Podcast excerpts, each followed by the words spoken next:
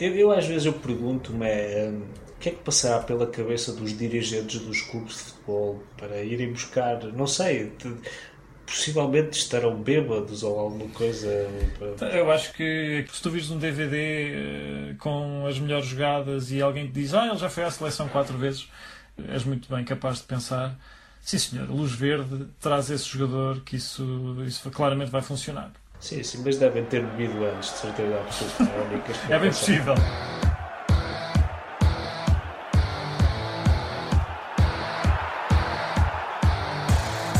Bola, espetáculo. Traz emoção, certeza no resultado.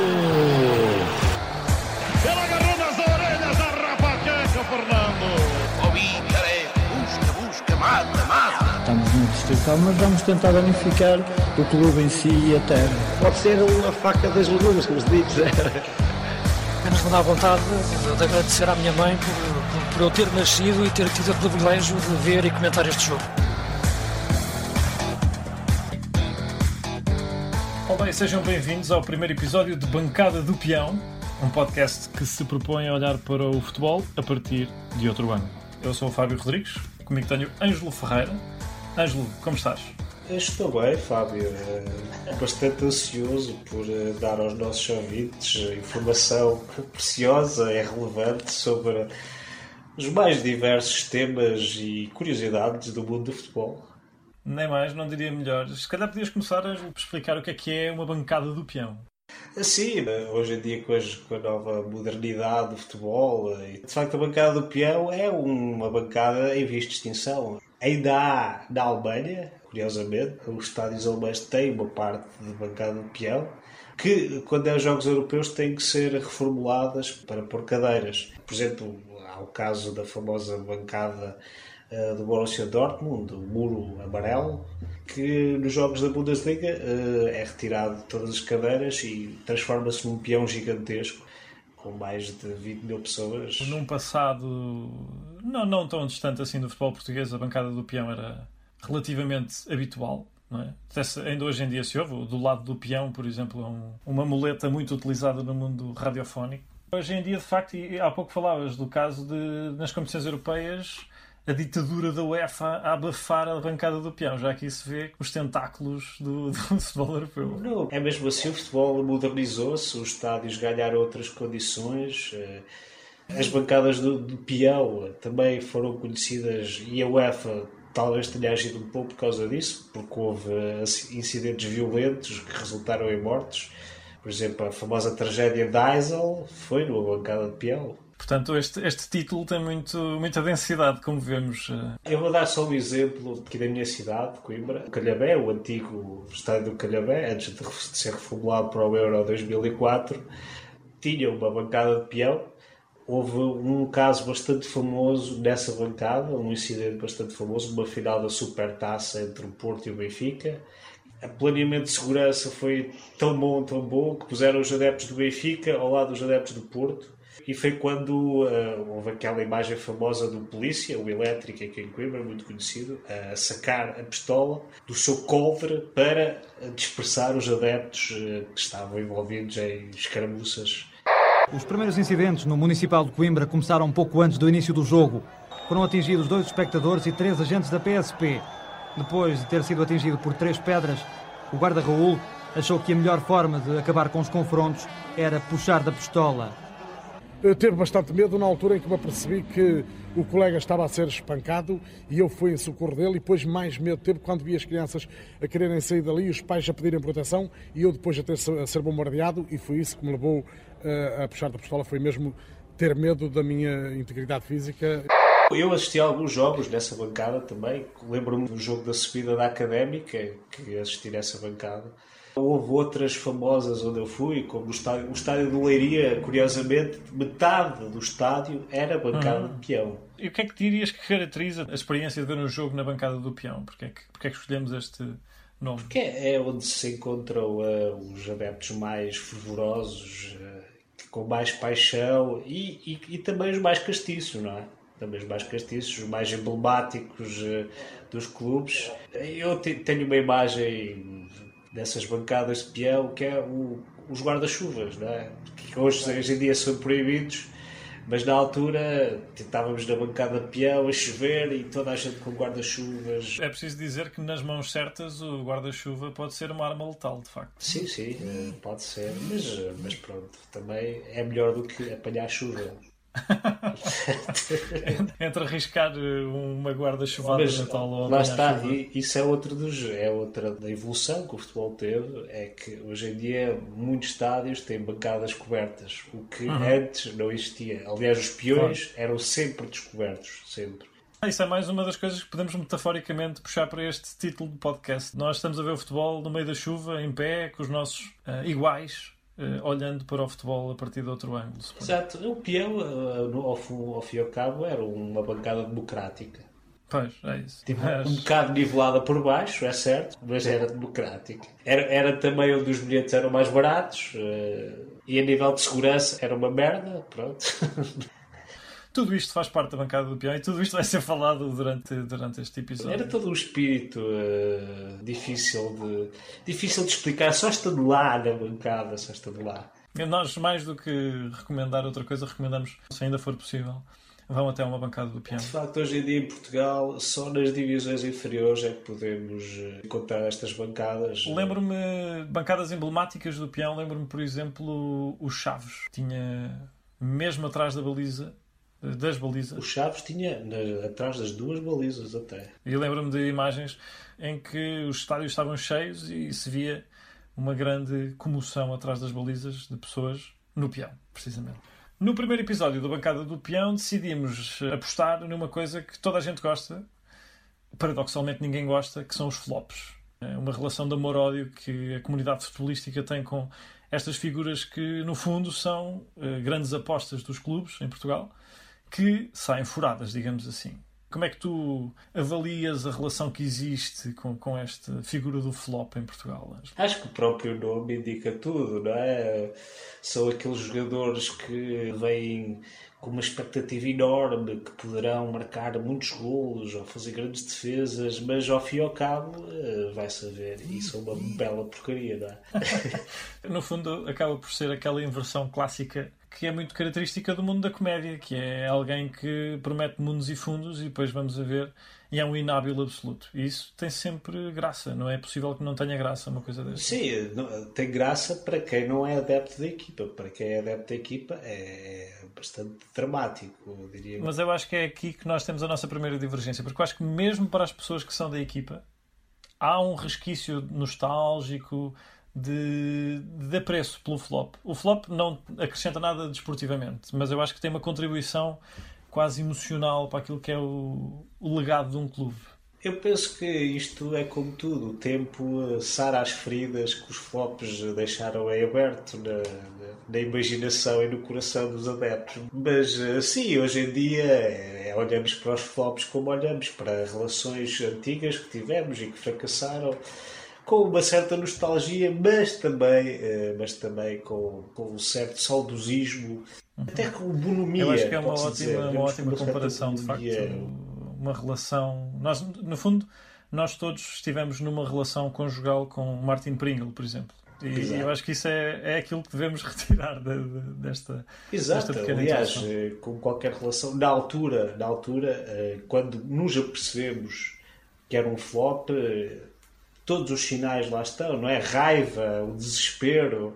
É pá, este gajo não sabe, não sabe chutar uma bola, este gajo não sabe fazer um passe. É como nas nossas relações, não é? A frustração que depois se transforma e se sublima de alguma maneira numa coisa mais apurada. Exato. E depois os, do- os flops, eh, lá está. Depois lembramos como uma coisa que nos fez crescer. Nos fez crescer. E, e, e os flops eh, fizeram crescer os clubes também. Eu acho que é este tipo de introdução que realmente se faz eh, o progresso. Pensar no, no contributo que os flops também deram, porque os flops também, como diria alguém, também são humanos. Se bem que sim, de facto, são todos humanos, mas São todos- são todos humanos, não parecem muito. Não, não pareceu muito, não. Muito bem. Feitas as introduções, vamos então à descoberta daquilo que será o melhor 11 de flops do futebol português.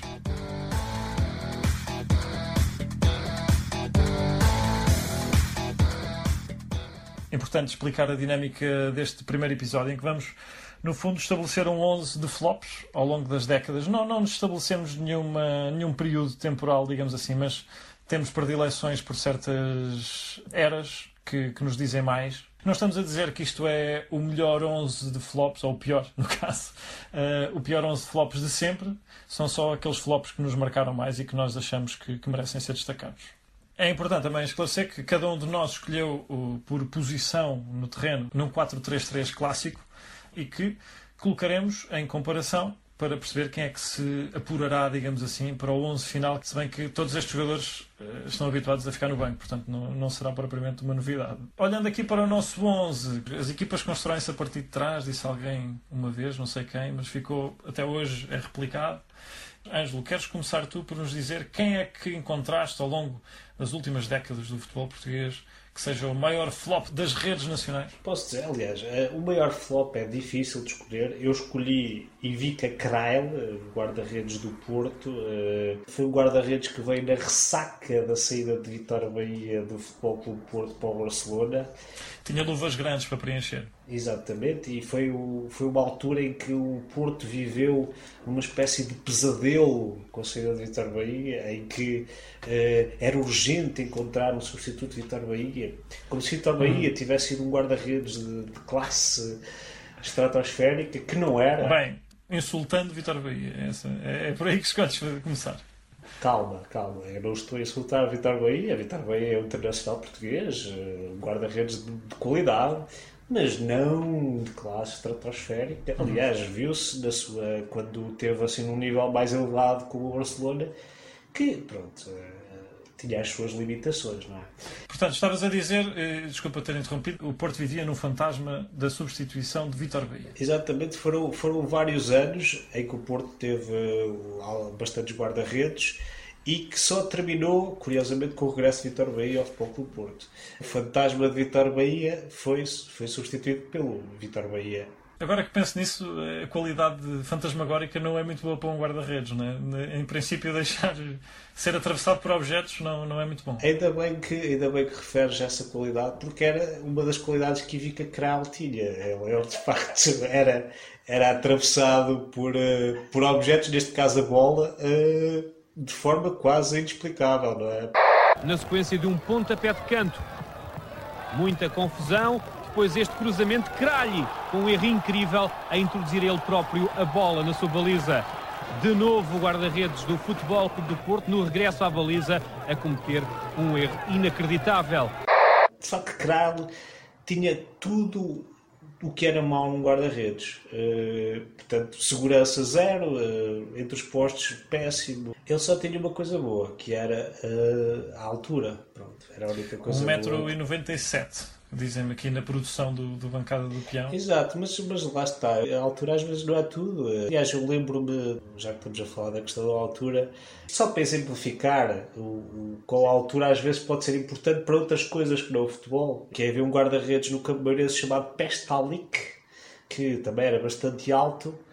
E eu lembro, lembro-me de um comentário de um companheiro de bancada de peão, eh, na altura, e lembro perfeitamente ele dizer: Ai, este era bom para apanhar laranjas. Pronto, lá está. Se calhar Krail seria melhor para apanhar laranjas do que para defender a baliza do Futebol Clube do Porto.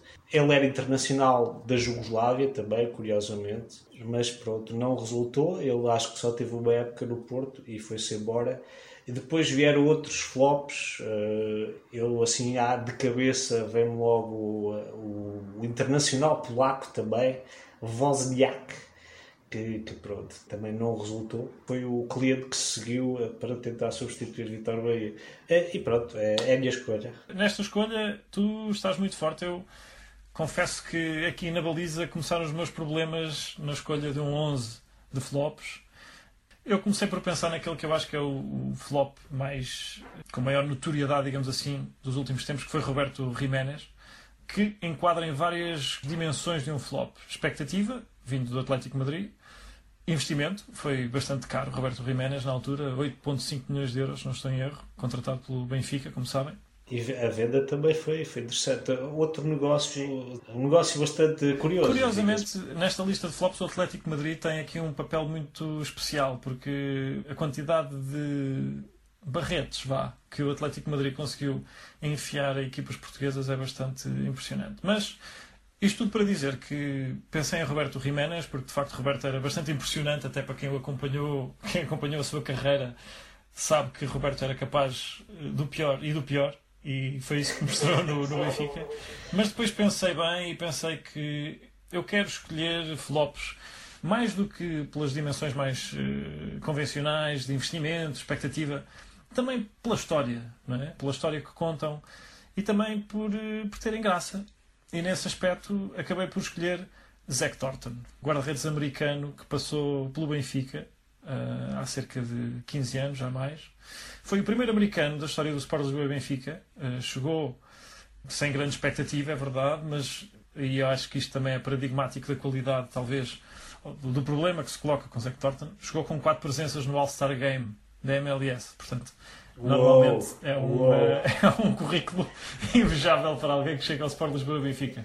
Ah, é, é, da, é, da MLS, não da NBA, desculpa, estava a estar lá. Exatamente, exatamente, da MLS. Se fosse da NBA seria, seria muito mais promissor. mais incrível, é verdade, seria mais incrível. Zack Thornton, na verdade, é um pouco injusto estar a julgar Zack Thornton porque ele nunca chegou realmente a pôr as mãos uh, na massa, digamos assim. Ele chegou uh, e disse uh, à chegada que queria ajudar o clube a manter a tradição, o Sport Lisboa Benfica, e realmente, de alguma maneira, conseguiu, porque pelo menos a tradição de contratações que ninguém consegue explicar muito bem, até aos dias de hoje se mantém. E, e para provar isso, em 2004 o Record publicava um texto, a reação de Camacho à contratação de Zack Thornton. O que é que achas que Camacho disse depois da contratação de Zack Thornton? Está tudo louco, tio! Não? Mais ou menos. O que ele disse foi: Não conheço o Zack Thornton. Portanto, esta foi a reação de Camacho uh, a quente, é certo, mas depois da contratação deste magnífico guarda-redes americano, que é preciso dizer, há vários rankings de, deste ano que eu consultei, portanto, literatura da especialidade, que colocam no top 5 de sempre da MLS. Rodriguez looking for the far post. Huge save by Zach Thornton. Well, this one might be the save of the week so far that I've seen. The games that we've been covering, this looked like it was 100% goal. Portanto, é um guarda-redes que certamente teria alguma qualidade. No Benfica, fez jogos pela equipa B, alguns. Foi ao banco uh, no último jogo da época 2003-2004, frente à União de Leiria, e regressou aos Estados Unidos. Realmente uma passagem sem grande glória, mas eu acho que, desde logo, toda esta dinâmica de Camacho identificar Zack Thornton dizendo que não conosco Zack Thornton o coloca no panteão dos grandes flops de, do futebol português.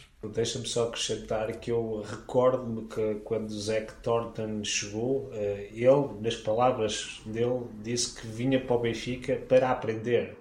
Ele já tinha 31 anos na altura, portanto. É uma lógica de aprendizagem ao longo da vida, na verdade. Não é? Nunca é tarde para aprender. E o Benfica, é, fala-se muito da universidade, o Benfica provavelmente ele já, já estaria a pensar também nisso, começar uma carreira académica. É possível, é possível. No, no Sport Lisboa Benfica, quem sabe. Agora chegou a altura de escolher, Ângela, então entre Zack Thornton versus Ivica Kral. Eu confesso que estou inclinado a dar-te esta primeira vitória. Ivica Kral é de facto um, um exemplar de flop como há poucos no futebol português. Sim, eu, eu também acho que. Até pelo facto de ele vir substituir o grande Vitor Bahia, não é? Muito bem, na baliza, então, concordamos com Ivica Crado. Pronto, Fábio, podes então começar então na defesa? Muito bem, começamos pela ala direita da defesa. Eu para a posição de lateral direito escolhi Fatih Soncaia, jogador que chegou ao Porto com seis internacionalizações pela sua seleção pela Turquia, vindo do Besiktas, com alguns pergaminhos, assim sendo, mas sete jogos pelo Futebol Clube do Porto no campeonato foram suficientes para se ver despromovido para a equipa B e para, no ano seguinte, ser emprestado à Académica de Coimbra. Neste ano em que foi emprestado à Académica de Coimbra, quantos jogos é que tu achas que Fatih Soncaia fez, Angel? Eu diria que menos de 10, menos de 10, seguramente. Foram, de facto, menos de 10, foram 4 jogos. Fatih Soncaia, internacional pela Turquia, 6 vezes, chega ao Porto, vindo do Besiktas e na Académica fez 4 jogos. Sim, eu lembro-me, eu por acaso lembro-me de vê-lo jogar na Académica. Jogar, entre aspas, não é? Porque Fatih Soncaia dificilmente se poderia considerar um jogador de futebol, seria mais, não sei, um turista ou algo assim. Mas lembro-me, lembro de ver espraiar-se no relvado, vá. E de facto, o que é que tu podes dizer daquilo que tu te recordas sobre as exibições de Fatih Sankaya? Uma porcaria, vá. Não, não, acho que não posso dizer mais nada do que uma porcaria. Acho que até eu jogaria melhor que Fatih Sankaya. Isto é um dos clássicos também dos flops. É o, a afirmação normalmente preferida em direção à televisão. Até eu fazia melhor do que este gajo. É uma coisa que se costuma dizer. Normalmente isto é uma hipérbole, mas na, no caso de Fatih Sankaya não me parece ser uma hipérbole de todo. De facto, ele tinha muitas limitações. Então, e que por mais clubes passou ele da carreira, Fábio? A sua carreira continua na Holanda, mas uh, Fatih Sankaya demonstra aqui uma predileção também por uh, campeonatos pouco convencionais. Uma passagem pelo, pelo Azerbaijão e terminou no campeonato do Chipre do Norte, ou tecnicamente no norte do Chipre, no Sentikaia. Fatih Sankaya termina então uh, num campeonato de um estado de facto, portanto, que não é de jure. Um campeonato de resto onde Gil Binia passeou a sua qualidade até ao fim, até a época passada. Enfim, não são todos os jogadores que podem dizer que, que joguem neste tipo de territórios uh, que são disputados de alguma maneira. Também faz parte, de, de alguma maneira, é currículo. Mas eu, eu, acho que é bastante legítimo, porque em que outro futebol poderia Fatih Sankaya jogar, se não no futebol de guerra, vá, seria a única hipótese. Foi o chamado jogador perpetuamente em conflito, Fatih Sankaya, em conflito consigo próprio. O pé esquerdo não concorda com o pé direito, a cabeça não obedece, de facto. Diz que ele terminou a carreira no Sentikaia, foi isso? Portanto, Fatih Sankaya termina a carreira no Sentikaia. Até rima e tudo, é, é, poético, chega a ser poético. Estava de facto escrito nas estrelas. Mas também a verdade é que estamos a ser, podemos estar a, poderemos estar a ser injustos, porque estamos a avaliá-lo com base nos, eh, nas cerca de 11 jogos que fez em solo nacional. Mas enfim, terminou de facto no campeonato do Chipre do Norte, não parece que tenhamos errado por muito a nossa avaliação. Neste programa, de facto, faz serviço público. Eu nem sequer sabia que havia um campeonato do Chipre do Norte. Penso que não é. Não é reconhecido não é internacionalmente. reconhecido, Apenas a Turquia reconhece o Chipre do Norte. Então eu, então eu percebo que foi, foi, uma, foi uma jogada de marketing da Federação Turca de Futebol. Colocar São Caia, achas que ele era um, um sleeper agent? Não, eu acho que foi, mais- foi mais marketing, tipo, pôr o Internacional Turco a jogar no Campeonato do Chipre do Norte para dar prestígio. Sim, é? no fundo também é feito territorial, não é? Dizendo que estamos aqui, estamos a marcar a nossa posição. E é por isso que recordamos Fatih Son- Soncaia não por muito mais, de facto. Eu, eu às vezes eu pergunto-me hum, o que é que passará pela cabeça dos dirigentes dos clubes de futebol para irem buscar, não sei, de- possivelmente estarão bêbados ou alguma coisa. para- Eu acho que aqui, por exemplo, no caso de Soncaia, os antecedentes de alguma maneira são atenuantes para o Futebol Clube do Porto. Ele, enfim, vinha do Besiktas, internacionalizações pela Turquia. É daqueles jogadores que se tu vires um DVD eh, com as melhores jogadas e alguém te diz, ah, ele já foi à seleção quatro vezes, és muito bem capaz de pensar, sim senhor, Luz Verde traz esse jogador que isso, isso claramente vai funcionar. Sim, sim, mas devem ter bebido antes, de certeza absoluta. É única É bem possível, não, não vou, não vou É, desculpar dirigentes por contratarem Fatih Soncaia. Mas que- quem é que foi a tua escolha para lateral direito? Quem é que faz concorrência a Fatih Soncaia neste plantel? A minha escolha foi um jogador do Benfica, eh, Ricardo Rojas, Ricardo Rojas, sim senhor, RR, como era conhecido ainda antes de Ricardo Rocha. um jogador que tinha, era polivalente, jogava na- nas duas faixas laterais, eh, tanto na direita como na esquerda, mas pronto, jogava, é um eufemismo, não é? Porque ele basicamente não sabia dar um pontapé numa bola. Ricardo Rojas que veio de, do Estudiantes, portanto havia alguma expectativa também de alguma maneira em 99 para saber o que é que este jogador paraguaio poderia fazer. Sim, a expectativa, mas eh, foi toda agorada porque Rojas não, não sabia jogar, por isso simplesmente não é? Eu tenho muito presente um, um lance em específico com o Ricardo Rojas, é talvez dos primeiros lances que eu me lembro deste género, portanto marcou-me muito, que é uma derrota do Benfica na Amadora, frente ao Estrela, por 3 bolas a 0, em que um avançado do Estrela, também um mítico avançado, que passou também pelo Bolonense, chamado Verona, completamente parte os rins a Ricardo Rojas, mas de uma maneira que o deixou pregado no relevado, e na altura penso que foi o 3-0. Uh, Ricardo Rojas nunca recuperou completamente, psicologicamente e fisicamente desse lance, provavelmente. Um estrela que, se não estou em erro, era treinado por Jorge Jesus. Uh, e de facto, uh, Jorge Jesus, na altura, a saber explorar as deficiências, as debilidades de uma equipa do Benfica que cedeu pelo lado de Ricardo Rojas. Sim, uh, de facto era um jogador muito fraco, era uma desgraça, uma autêntica desgraça. Era um passador e não sabia passar a bola, curiosamente. Um passador que não sabia passar a bola, pá, e era, era péssimo, era péssimo. Qual é a tua avaliação final, uh, olhando para todas as memórias que tens, as muitas e boas memórias que tens de Ricardo Rojas com a camisola do Benfica? Qual é, é a avaliação final que fazes deste jogador? Quem é que ele se poderia parecer hoje em dia, olhando para o futebol atual? É, pá, é difícil, é difícil. A nível de qualidade, não sei. Talvez um Renzo Saravia, outro grande flop do Futebol Clube Porto, hum. Poderá ser parecido com esse. Portanto, agora chegou a altura de escolher entre Fatih Sonkai e Ricardo Rojas eu confesso que não estou tentado a abrir mão deste Fatih Soncaia, porque ele para um 11 de flops... É difícil, mas eu, eu não sei, eu talvez escolha Rochas porque Rojas jogou mais, é só por causa hum. disso. Ricardo Rojas jogou mais, é verdade. Isso é, ele fez 30 jogos em 99-2000, agora pensa numa equipa do Benfica em que Ricardo Rojas fazia 30 jogos numa época e na época seguinte fez 12 até que alguém conseguiu despachá-lo exato, para o River Plate, na verdade. Exato. É só, uh, ainda por cima foi para o River Plate. É só por causa exatamente. disso, só porque jogou mais, ele conseguiu emberdar durante muito tempo. Uh, enquanto Sim. Fatih Solcaia só jogou 4 vezes no Porto, uh, Rojas uhum. espalhou a sua magia durante muitos jogos. Ficou empate, acho que vai, vai, vai ter que ficar empate. Sim. Ficam os dois no plantel, vão revezando, jogam um na primeira parte, outro na segunda. A diferença não há de ser muito entre Fatih Sancai e Ricardo Rojas, um, de, fechando, começando o quarteto defensivo que joga ali, guardando a baliza de Iva Cacrado. E avançamos então agora para a posição de defesa central. Ângelo, uh, quem é que queres, queres começar tu? Quem é que escolheste para a defesa central? Pronto, a minha primeira escolha para a defesa central é o defesa brasileiro Marcos, a defesa do Sporting. E o que é que te levou a escolher Marcos? Apenas um jogo. Repara que foi apenas um jogo que me levou a escolher Marcos. Um daqueles jogos que ficou na memória dos adeptos desse clube por ser, tão, por ser um jogo tão mau, tão mau. Foi o jogo Viking Sporting, em que o Sporting perdeu por 3-0. Marcos, nesse jogo, uh, faz um penalti em que se atira para o chão e agarra a bola com a mão uma autêntica, como os comentadores diriam, uma infantilidade.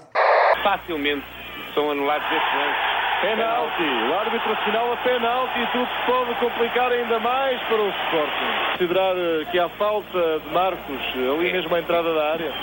E, e pareceu-me que sim, vamos ter uh, possibilidade de ver na repetição. Parece-me que Marcos tropeça. Só depois, sim, está, e depois a bola joga com a mão, a bola com a mão. E é completamente desnecessário porque o jogador não estava enquadrado com a baliza. Alguma precipitação de Marcos.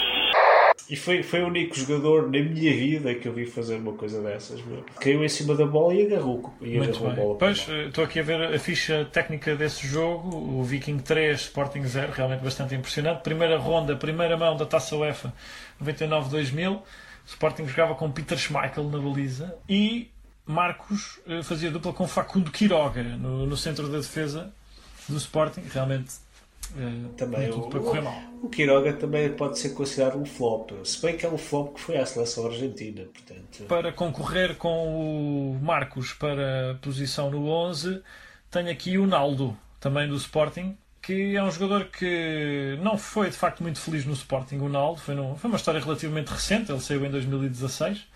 O Naldo uh, ficou conhecido, entretanto, mais tarde acabou por ir para o Espanhol de Barcelona e apareceu nas notícias recentemente porque contratou um culturista chamado Alberto Alonso, 38 anos, para parar Messi. Mas deixa-me ler aqui uma citação de Alberto Alonso sobre Naldo que eu acho que, que pode ser importante. Naldo disse-me que, mesmo sendo rápido e tendo qualidade, portanto, Naldo diz isto a Alberto Alonso, que, que ele próprio é rápido e tem qualidade, notava que nos duelos com Messi nem se movia, ao passo que Messi saía a voar. Repara bem na poesia nas palavras de Naldo. Ele, ele, ele, percebe que a diferença entre ele e Messi é tão grande que tem de recorrer a metáforas para conseguir uh, ilustrar de alguma maneira esta decalagem. Naldo pode não, pode não ter velocidade para acompanhar Messi, mas tem recursos estilísticos de linguagem para, para o igualar. Certamente, Messi não é conhecido pela qualidade técnica da metáfora, digamos assim. Não, não mas Naldo. Vamos aqui olhar para, para este primeiro confronto para a zona central da defesa. Naldo versus Marcos, quem é que escolhemos, uh, Ângelo? Epá, eu, eu vou pelo Naldo. Vou pelo Naldo só por, só por essa história com o culturista. Acho que o Naldo, de facto, está um patamar acima de qualquer Marcos desta vida. Temos de pensar que Naldo pode ser um flop, que provavelmente é, embora, enfim, ele tenha tido uma carreira com algum sucesso, mas está sempre disposto a melhorar. Nem que isso implique contratar um culturista para tentar parar Messi e pronto, e provavelmente falhar. Esse Naldo não foi, não foi um pedido expresso de Jorge Jesus? Eh, tenho ideia que sim. Eu confesso que não sei. Eu sei que eu costumo ler as declarações de Alberto Alonso, culturista de 38 anos, sobre Ronaldo, porque acho que isto é literatura da melhor qualidade. E, por exemplo, Alberto Alonso diz que é um jogador que se leva muito bem, logo aqui nós discordamos, mas que deve ganhar força como um pinheiro. Portanto, Alberto Alonso quer transformar Naldo num pinheiro. Portanto, Alberto Alonso uh, faz suas as palavras de Paulo Sérgio, uh, quando era treinador Sim. do Sporting, uh, quando Sim. dizia que era preciso um pinheiro na área. O que eu quero é um atacante diferente, um atacante que vai ver jogos em que nós, e já tivemos isso esta temporada, com um grande caudal ofensivo, mas que nos falta um, um, um pinheiro com 1,90m que a gente lhe possa acertar com a bola na cabeça e ela vá para dentro da baliza, não é? Paulo Sérgio referia-se a um ponta de lança, se não estou em erro, sim, Alberto sim. Alonso. Quer, quer dois pinheiros. O pinheiro de Paulo Sérgio contra o pinheiro de Alberto Alonso será uma espécie de quadra natalícia em Alvalade. Mas uh, ficamos então com Naldo para central, ganha aqui o lugar a Marcos, que, embora tenha feito esse penalti histórico, uh, não merece entrar aqui neste, neste 11. Vamos para o segundo central, agora posso dar a minha escolha, e eu acho que é uma escolha muito forte, Ângelo aviso desde já. Ed Carlos, central, com passagem pelo Benfica, que é um central que tem uma história curiosa. Ele, eu acho que ele responde aqui a esta questão de, de, da expectativa, porque vinha do São Paulo com 20 anos, tinha acabado de vencer o Mundial de Clubes numa final contra o Liverpool em que foi titular e jogou, que vinha, portanto, rotulado como um craque para se impor ali na, na, na defesa do Benfica. A verdade é que não foi bem assim, a história não se concretizou e Ed Carlos tem uma história curiosa, contada à ESPN Brasil, depois da vitória no Mundial de Clubes, eh, frente ao Liverpool, ao que parece, quando chegou a casa, o seu sogro queria ficar com a medalha de Ed Carlos, porque Ed Carlos chegou a casa e disse: Olha, senhor Zé, e estou a citar Ed Carlos neste momento, olha, senhor Zé, o que eu trouxe para o senhor, e ele entendeu que eu estava dando a medalha do Mundial para ele. E então Ed Carlos esteve prestes a perder, a, a pouca glória que teve na sua carreira, esteve prestes a perdê-la com esta ação do sogro, que já queria arrebanhar, digamos assim, a medalha do Mundial de Clubes, que é perfeitamente compreensível, não é? Claro, sim. Eu, se fosse sogro do Ed Carlos, faria a mesma pergunta, não é? Quer dizer, tanto que eu dei ao Ed Carlos eu não quero dar a medalha, quer dizer, ingrato. E na verdade o Sr. Zé é um pouco como as crianças, não é? Porque o, o Ed Carlos chegou a casa e disse: Olá, Sr. Zé, olha o que eu trouxe para o senhor. E ele disse: Ah, eu trouxe para mim, então é para mim, eu vou ficar com ela. E com este argumento é difícil de, de realmente ganhar a discussão. Eu do Ed Carlos só tenho, só tenho uma coisa a dizer, de facto. É, é, veio rotulado com, com grande esperança e pronto, não era. Ao era mais uma certeza enquanto central de sofrível. Uh, pronto, a minha escolha foi uh, um grande internacional português, Paulo Madeira, capitão do Benfica. Imagine-se, não é? Como o Benfica estava nessa altura. Paulo Madeira cometia fifias atrás de fifias na defesa. Era... Houve uma altura que ele era capitão do Benfica e tinha uma grande manifestação capilar, uma espécie de afro eh, que tornava a sua imagem confundível. Uh, chegou à seleção também, nós estávamos com muita falta de centrais nessa altura e pronto, Palmadeira era capitão do Benfica, 24, não é? 24 internacionalizações e uma estranha propensão goleadora, 3 golos. Exatamente, exatamente. Uh, mas pronto, no Benfica era, era só desgraças eh, que ele fazia, tipo passos para o adversário uh, na própria defesa. Lembro de um jogo com o Boa Vista, um jogo bastante importante, em que ele basicamente dá a bola ao avançado do Boa Vista para ele marcar o gol. Aos 5 minutos, o Boa Vista passa a vencer. Paulo Madeira vai ter uma falha comprometedora na zona central do terreno. Não consegue controlar a bola e Ayu nem pensou duas vezes. Bateu simplesmente Prudhomme. Um erro clamoroso de Palmadeira. Tinha Michel Prudhomme e Ronaldo a quem passar. Acabou por não fazer nem uma coisa nem outra. Ayu o seu conhecido instinto goleador pôs o Boa Vista a vencer logo aos 5 minutos de jogo. Muitas fifias que certamente ao longo de muitas épocas que ele jogou no Benfica, 89, 90 até uh, 99, 2, até 2000, 2001, com passagens pelo Marítimo e pelo Lunenses pelo meio, foram muitas e muitos jogos pelo Benfica, ainda assim tu colocas este jogador no, no, no campo dos flops. Sim, sim, é, é, o, é o Paulo Madeira, para mim está no mesmo saco que Hugo, por exemplo, ah. a defesa do Sporting, que sempre cometia uma fifia, dava gol para o adversário. E Paulo Madeira era exatamente a mesma coisa. E é uma fifia porque, pronto, internacional português, capitão do Benfica, cabeleira afro, uh, tem tudo, tem tudo. Tem tudo de facto para ser um dos grandes. Eu aqui neste confronto é de Carlos Palmadeira, eu confesso que em termos de expectativa, talvez eh, havia muita expectativa quanto a Ed Carlos, mas realmente em termos de qualidade futebolística, Palmadeira era provavelmente inferior. Eu, eu voto em Palmadeira. Eu voto em Palmadeira. Sim. Fica então esta dupla de centrais e fechamos o quarteto defensivo com o defesa esquerdo Queres começar tu, Ângelo? Quem é que escolheste para aqui, para, para o lado canhoto da defesa? Sim, eu para o lado canhoto uh, escolhi Emanuele Pesaresi. Penso que será esse o nome uh, correto. Uh, um jogador que foi apostado pela Lazio ao Benfica. E embora, e embora a Lazio fez, porque senão o Benfica não tinha usufruído de um tão grande flop como o Pesaresi. De facto, um jogador, usando as palavras do Rui Malheiro, superlativo na má qualidade não, não sabia cruzar, não sabia defender, não sabia posicionar. Eu não sabia fazer nada, basicamente. Eh, aliás, o lado esquerdo do Benfica foi pródigo nessa situação. Podemos falar de Alejandro Scalona, Leo Belgarejo, El Adriui. O lado esquerdo da defesa do Benfica realmente tem uma espécie de maldição durante muitos anos, eh, em que acho que chegou uma altura em que os adeptos já sabiam que, até podia ser um jogador novo, mas não ia funcionar. Já, já estavam. Se vem para o Benfica e é a defesa esquerda é porque realmente é flop. Estava, estava a esquecer também de mais recentemente Emerson, eh, também que jogou uma época inteira à lateral esquerda. E, e a minha escolha para. E a tua escolha, exatamente. Sobre o Pesares, eu tenho apenas uma memória muito rapidamente que é a sua técnica. Ele tinha um gesto técnico também muito impressionante, que era uh, a mudança de flanco em vôlei. Isto eu lembro perfeitamente de ver e ficar muito impressionado ele por vezes até picava a bola, parecia o Argel também tinha assim um lance semelhante quando era na bandeirola de canto, picava a bola e depois fazia um ponto de bicicleta.